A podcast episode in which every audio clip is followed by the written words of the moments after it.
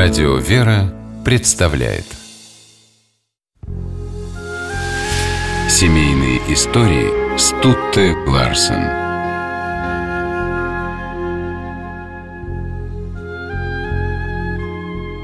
Женщина, с которой мне хочется жить и умереть. Так говорил о своей супруге великий ученый, ботаник и естествоиспытатель Карл Линней –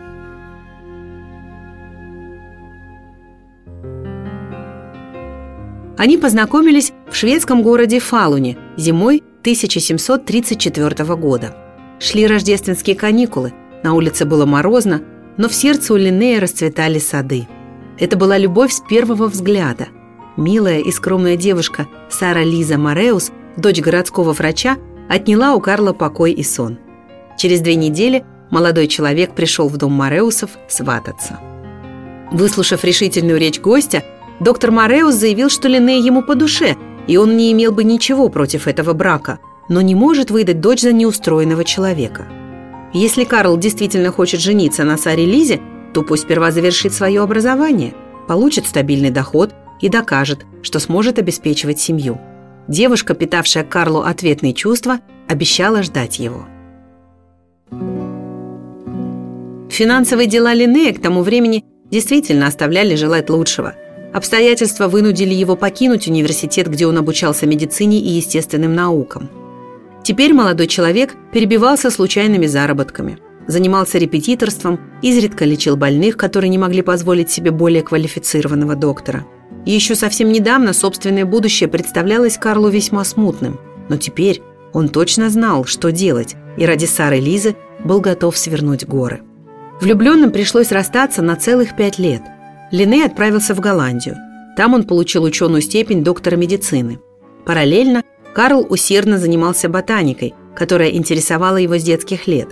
В Голландии он написал труд под названием «Система природы».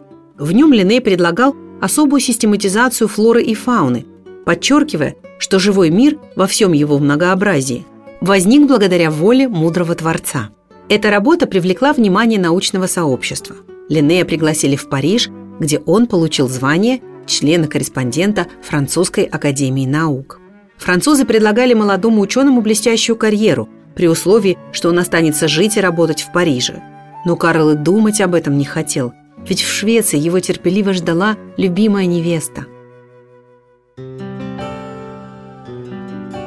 Линней вернулся на родину известным ученым.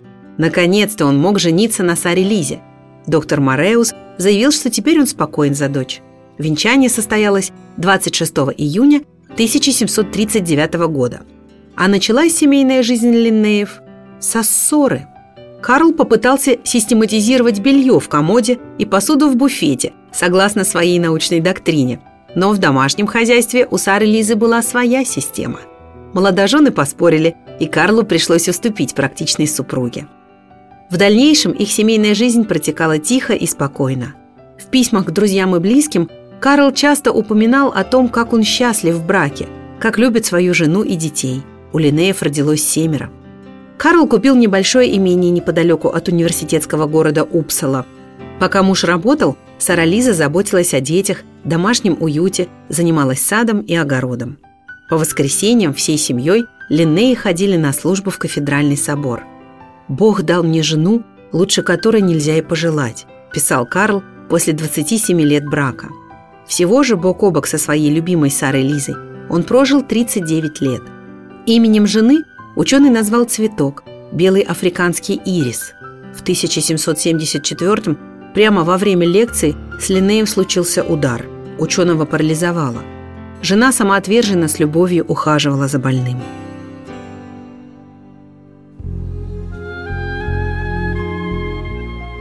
Через два года, в 1778 Карл Линней ушел из жизни.